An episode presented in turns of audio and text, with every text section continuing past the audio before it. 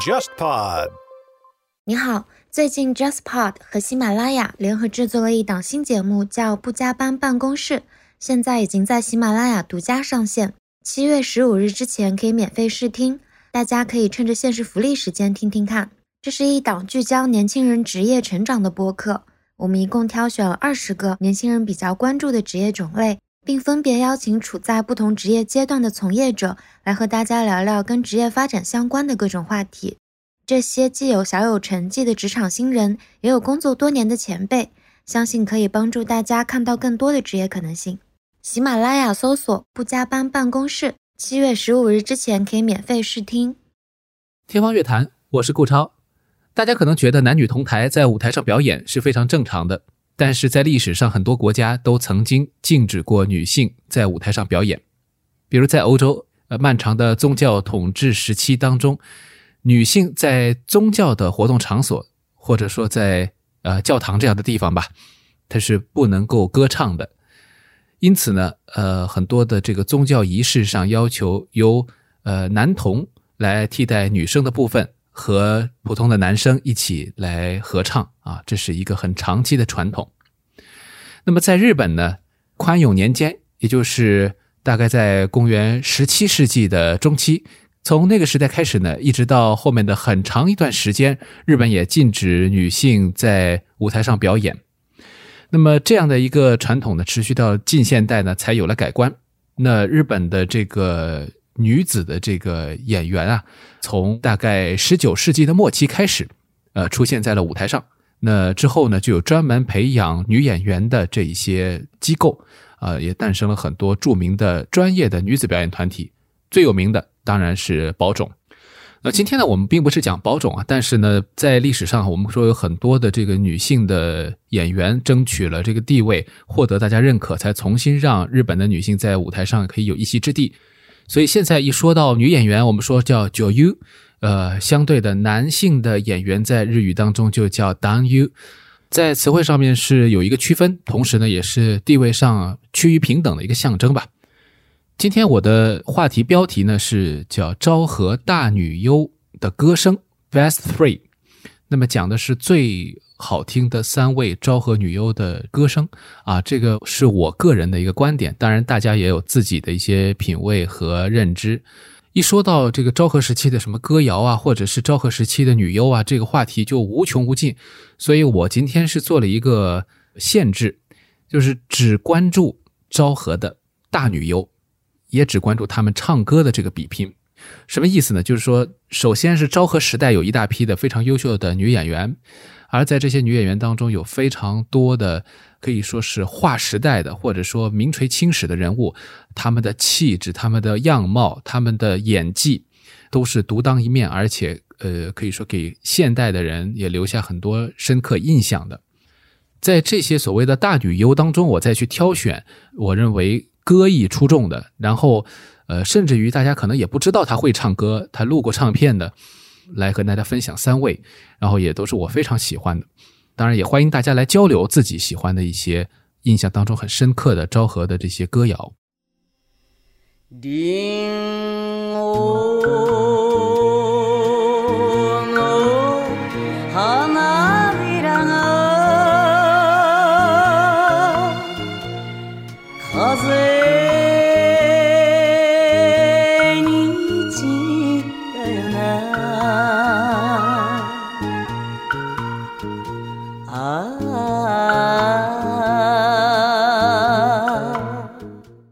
美空云雀苹果花，那么这首曲子呢，应该说是美空云雀出名的一个非常重要的代表作了。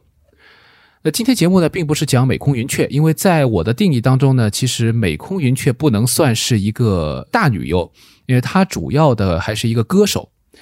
啊，美空云雀她最早实际上是以童星的身份出现的，就非常小的时候，她有这个歌唱天赋，通过她父母的这个不懈努力啊。把女儿推出去，呃，终于成为了一位著名的这个歌星。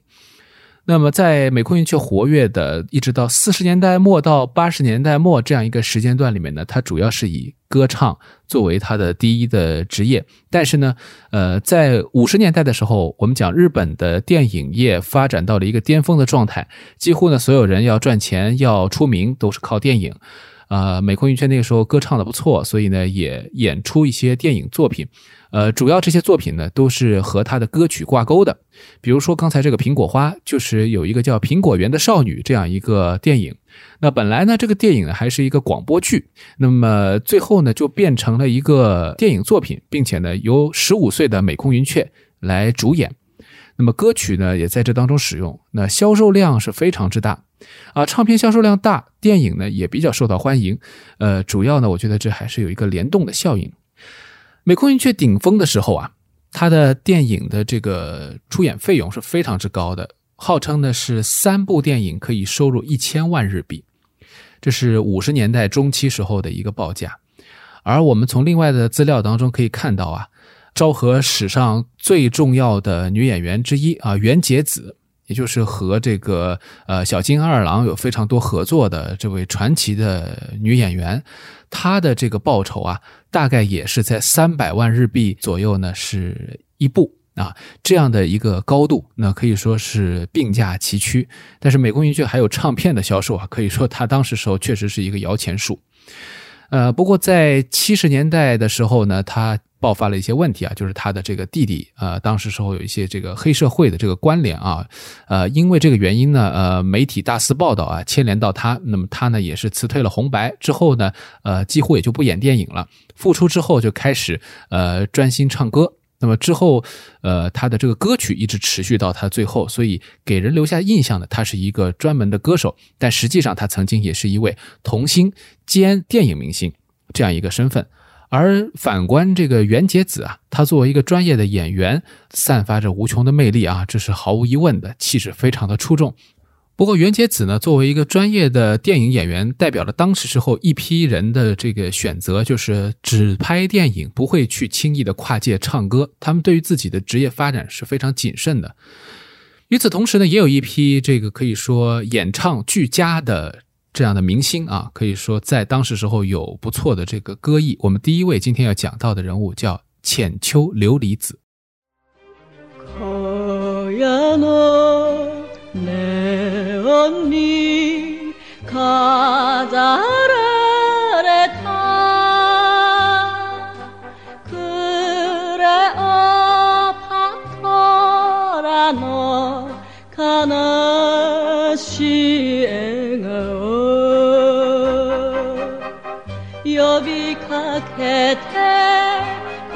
葉通わぬ人の子も。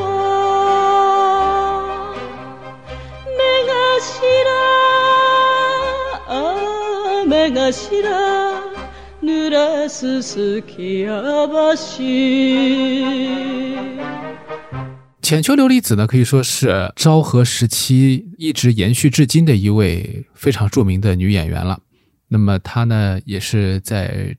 昭和时代排得上号的一位女演员。当然，我们国内的观众对她可能熟悉的并不多，尽管她拍了很多的电影、电视剧。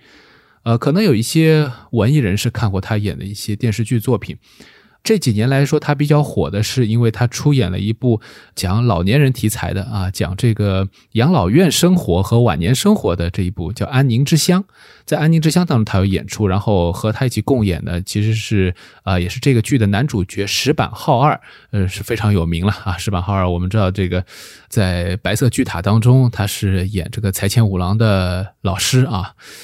他们其实原来是夫妻啊，呃，生活过一段时间，后来离婚了，但是两人关系很不错，所以在晚年的时候，两位依然健在，又是老戏骨了，所以又合作了这个《安宁之乡》，也是成为一个话题吧。当然，那个剧里面还有其他一些很有名的昭和的女星都来力挺这个石板浩儿这个剧啊。浅秋琉璃子在有一段时间呢，和这个昭和的巨星啊石原裕次郎。有非常多的合作，两个人拍了不少的片子。那同时呢，他们俩呢一起合唱啊，唱了一些属于当时时候城市里面比较流行的那种歌谣曲啊，二重唱。呃，这些歌曲呢，有的甚至于是同一个旋律配上不同的词。呃，既出现在他们合作的电影当中，也作为这个唱片来发售。这个模式呢，和之前美空云雀那种有点像。那么刚才我们听到这首《东京流浪歌》也是类似的这种情况吧，出现在他们的这种合作的影片当中。那么一说到这个浅秋琉璃子，那他的这个背景呢，大概是这样：因为他们家里面呢是有一些像战犯一样的性质啊。从这个当时时候的这个中国，因为浅秋琉璃子是出生在中国的长春啊，后来呢，在这个一九四零年代的时候，一家呢就是移居到了泰国曼谷。在二战结束以后呢，他们有过一段这个居留的时间，然后后来呢又回到了这个日本。在日本呢，当时时候就他们家生活比较的贫苦，全球琉璃子呢也是为了能够贴补生计啊，所以去应试了一个电影的这个女演员的招募。那么这个电影的主角呢叫做这个琉璃子，她顺利的在三千人当中被选中。啊，后来呢，他的这个艺名就变成琉璃子了，琉璃子。这个浅秋琉璃子，她人呢非常的洋气啊，比较的偏洋范儿的这么一位女优。那同时呢，他自己的这种气场也好，他的歌声也好，也都符合这个状态，歌声还是相当优美的。啊，当然没有什么太多的这个个性。我在一张专辑当中找到了他演唱的一首波萨诺瓦的歌曲，啊，倒是挺适合他这种洋范儿的这种感觉的。叫做“夏木内可达一代”，就翻译成“抱一抱暹罗猫”。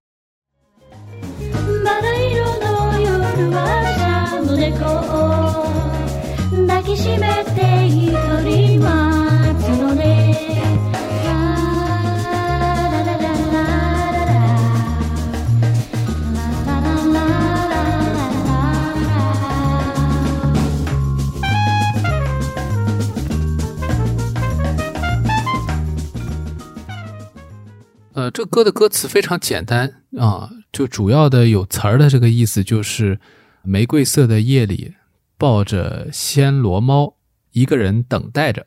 怎么你还不来？只能对着暹罗猫哭泣流泪，诉说自己的这个情怀，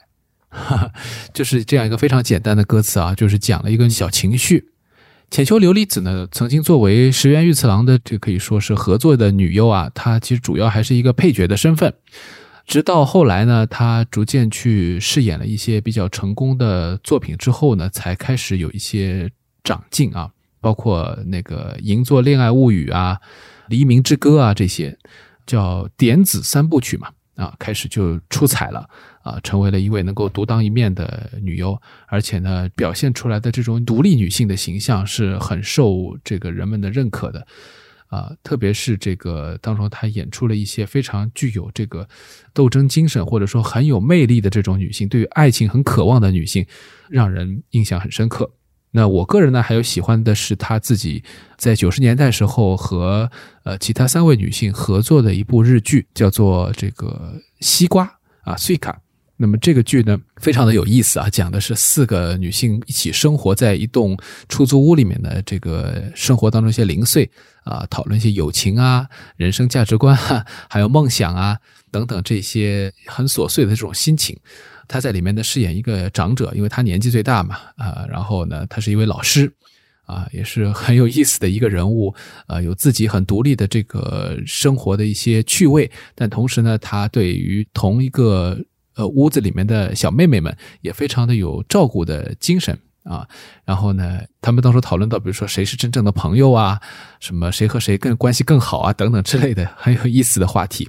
当然，这个剧呢，当年收视率一般，但实际上现在回味起来，可以成为这个日剧黄金时代的一个另类的经典嘛。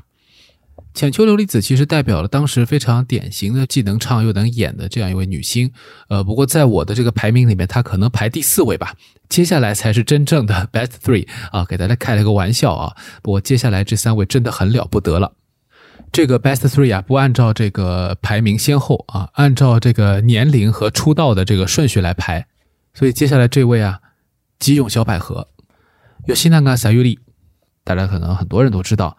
啊六十年代时候代表性的这个女演员，号称在十年里面拍了七十部电影，非常优秀的一位多产的女星，而且她到现在为止还保持着旺盛的这种艺术创造能力，拍了很多的好的电影，特别是呃一些和平题材的，跟这个和战争有关系的这些片子，可以说是很震撼人心的。吉永小百合同时呢，也是一位歌手。那么他的老师吉田正呢，是日本非常著名的一位呃流行歌曲的作曲者，同时他也写很多乐队的交响乐的作品啊。那么所以吉永小百合有非常多的录音。那么今天我给大家推荐的这个呢，其实是一张他很有意思的专辑，叫《梦之钢琴专辑》。那么这张专辑当中收录的其实是吉永小百合弹钢琴的这个演奏，可见他在这个五六十年代的时候非常的火啊，所以。在这个里面有专门为他录制演奏，因为他的这个钢琴弹的确实是非常一般了啊，但是呢，有他很多的心情在里面，所以就成为了也是一个经典吧。比如说，我们今天为大家带来的这一段，其实是一个舒伯特的一个作品。这个是他的，可以说演的相当有代表性的，一听就知道他的这个钢琴的水准怎么样了。这个即兴曲啊，但是呢，这个曲子在演奏之前呢，吉永小百合有一段这个旁白，就说了一些故事，主要其实就是说他的这个老师吉田正的故事，说他老师啊特别喜欢吃这个炸猪排，每次呢到了这个一定的时候啊，就一定要点这个炸猪排吃啊之类的故事。然后呢，在这个一段话之后。呃，弹奏了一曲舒伯特的即兴曲。其实我觉得啊，呃，有时候呃，这些女演员她们的气质好，说她们气质好，不光是在演唱的时候她们的嗓音如何，还有就是她们在说话的时候的那个腔调也非常的惹人喜爱。这个我想是比她的钢琴演奏更有魅力的这张唱片的一个卖点吧。それから公開録音で大阪にいらした時もいつも食事はカツ丼なんです。 それがとっても美味しそうな召し上がり方でとうとう私もカツ丼等になってしまいました。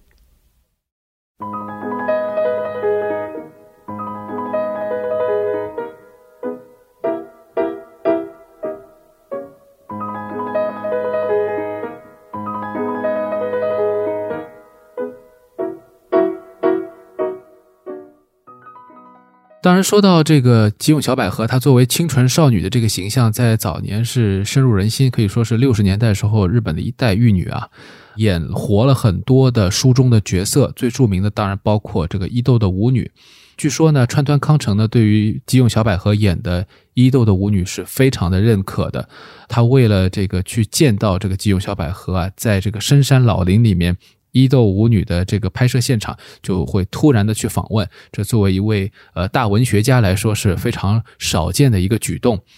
这部电影呢也用了当时非常传统的这种宣传手法，就是由女主角来演唱同名的主题歌。所以这首伊豆的舞女的主题曲用了很多传统的日本音乐的元素，包括一些打击乐、一些有旋律的乐器，呃，让这个。乐曲的这个风格显得非常的日本，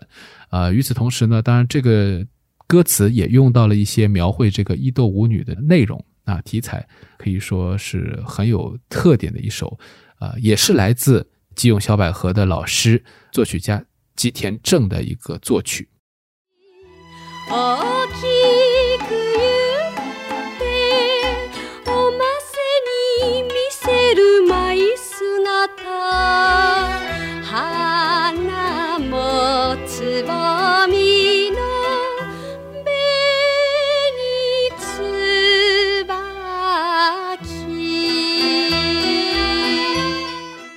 吉永小百合的歌声，在我看起来最大的一个魅力就在于她那种青涩感，她的咬字发音都不是那么的成熟，但是呢，给人一种很呃少女的感觉啊，这个是她的最大的魅力。那么接下来说到的这个呢，就呃，我觉得是比较偏成熟之美了，是比吉永小百合晚一些的非常有代表性的女演员岩下智麻。言下之麻呢，其实她有几个很有名的点。第一个就是她当时不顾家里面的反对或者周围人的反对，和这个电影导演小田正浩结合啊，这个是非常著名。最后证明他们的婚姻是很幸福的。那另外一方面呢，她作为女演员来说，她的这种气场，他的成熟的气质体现在了这里，所以他不光是他早年非常的出色，我们之前其实在这次上海电影节的时候，我还看了一部小田正浩的《暗杀》，里面有啊岩下之麻，他出演了这个男主人公的一位情人吧。另外呢，就是在后期的时候，他因为八十年代拍摄了这个呃《极道之妻》的系列啊，呃，成为了 这个黑道女人的一个非常典型的一个形象，也深入人心。所以她年纪大了以后，很多人越来越喜欢她。她是那种不管男粉丝还是女粉丝都会很受到这个触动的这么一位真正的大女优啊。岩下之麻其实她的这个歌唱的很少。但是呢，他会经常以朗读者的身份，为以前的一些，比如说歌曲或者音乐配一些语言的解说，或者是朗诵。当时也出过一些唱片，这个当时时候可能在日本还卖的挺不错的。但是他曾经翻唱过一首著名的相送的歌手达里达的《十八岁的他》。这个作品呢，呃，原先呢也是讲的，就是呃，达里达喜欢上了一个比自己小很多的男的。他在这个歌曲里面写的是，这个十八岁的他是指已经三十六岁的女性喜欢上了一个只有自己一半年龄十八岁的这个男性啊。然后呢，他在这个爱情当中，呃，受到伤害又无法这个摆脱的这样一种切肤之痛的这种感觉啊。那么岩下之麻录这个歌曲，我觉得就特别合适，因为岩下之麻有那种成熟女性的魅力。然后她用这首歌曲呢，不光是演唱，而且她把一部分的歌词转为朗诵之后呢，让人很快就进入到了她那个成熟的世界里去，确实是非常非常有魅力的。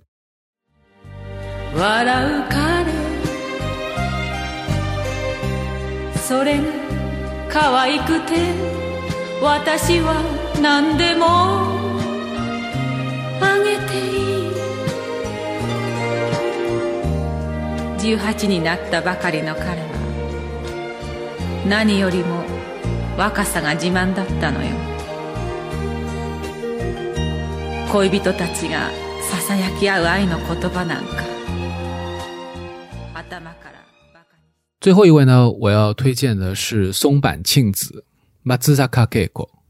为什么我要说一下他的这个姓氏呢？我觉得他很有意思。就是曾经有一次，黑柳彻子在彻子的房间，就是 Tesco 的黑呀，呃，采访他的时候就说问他，呃，跟他确认这个姓怎么读，应该是马兹扎卡还是马兹萨卡啊？他说是马兹萨卡。然后呢，就会问到一些他自己的兴趣爱好。这个。大美女啊，昭和时期可以说是最艳丽的一个女演员。呃，实际上是韩国人和日本人的混血，呃，外貌非常的出众。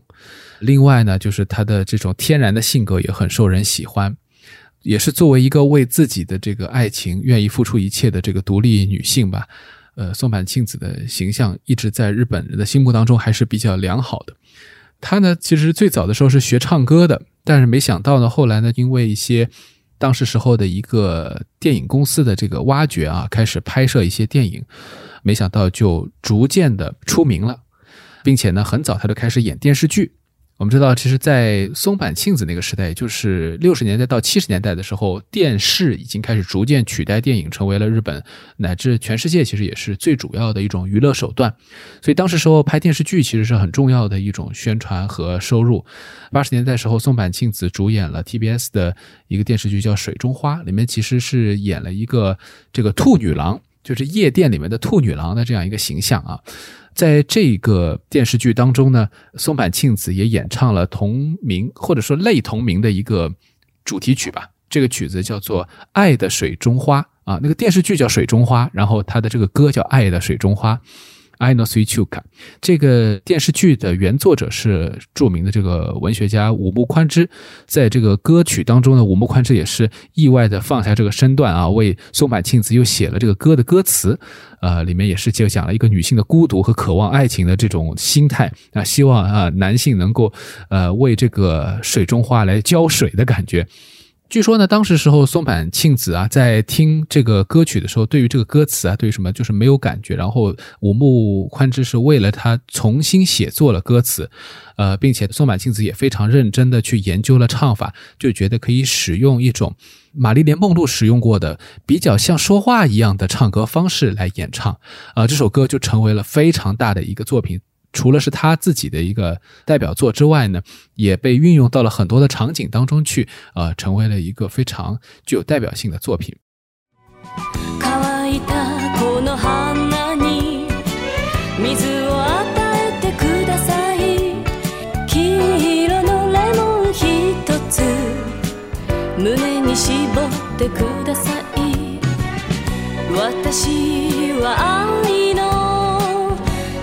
水中花これも愛あれも愛多分愛きっと愛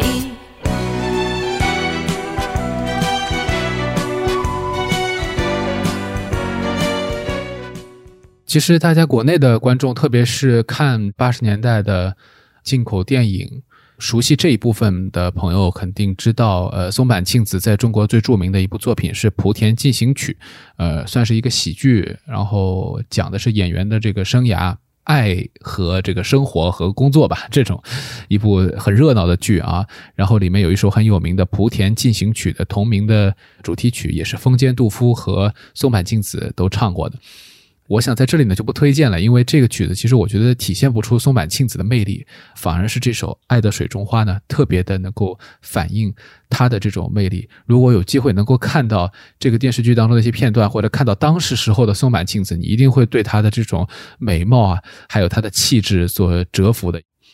值得一提的是，大家现在还可以看到一个剪辑，就是从电视剧当中剪出来的，呃，穿的非常性感的这个兔女郎松坂庆子演的这个角色啊，她在唱这个歌，并且在夜店里面做一些表演，台下的这个男性都看着她。然后这个当中呢，还有很多其他的兔女郎呢，很嫉妒她的这个表演，所以呢，在穿梭期间给人端茶送水的过程当中，那些兔女郎还有各种各样的这种小眼神啊，什么小气氛。现在看起来这个镜头都切的特别生硬，但是很有意思的是，其中有一个兔女郎还摔了个盘子在地上，就表示特别的嫉妒啊。那个摔盘子的有点肉肉的感觉的这个呃兔女郎呢，其实是后来非常出名的浅野优子。那么今天节目的最后呢，呃，我就想顺便也推荐一下浅野优子。虽然我一直觉得她也不能完全算是一个昭和大女优吧，她应该说是做偶像歌手遇到一些发展的瓶颈，转型做了模特儿，最后呢是借着八十年代模特转型做电影演员、电视演员的这个。契机啊，当时时候有一批人是这样过来的，呃，他也转型成功，和浅野温子两个人啊，W 阿三诺啊，就是这个双浅野，呃，演了很多的好的这个电视剧，啊，后来出名的。但其实他最早是一个歌手，唱的也相当不错，我勉强的把他算成是昭和的大女优吧。所以在今天节目最后，虽然他不在 Best Three 里面，也推荐一首呃他的作品，歌名叫做《Humble Eyes》的。呃，意思就是这个女性呢，非常的贪婪，她只愿意把自己的一半的这种投入给到这位男性啊。这个说法，我觉得在当时时候可能也是女性意识逐渐提升的一个表示吧。就是在歌词当中注入这种感觉啊，就是我作为一个贪婪的女性，我不愿意全部都给你，我只给你我的一半。好了，说到这里，我想一切都不如歌曲的情调传达的更加的准确。呃，今天呢，我们就聊到这里，最后呢，就听这一首。半分愛して，就在这里说再见了。下期节目我们再聊。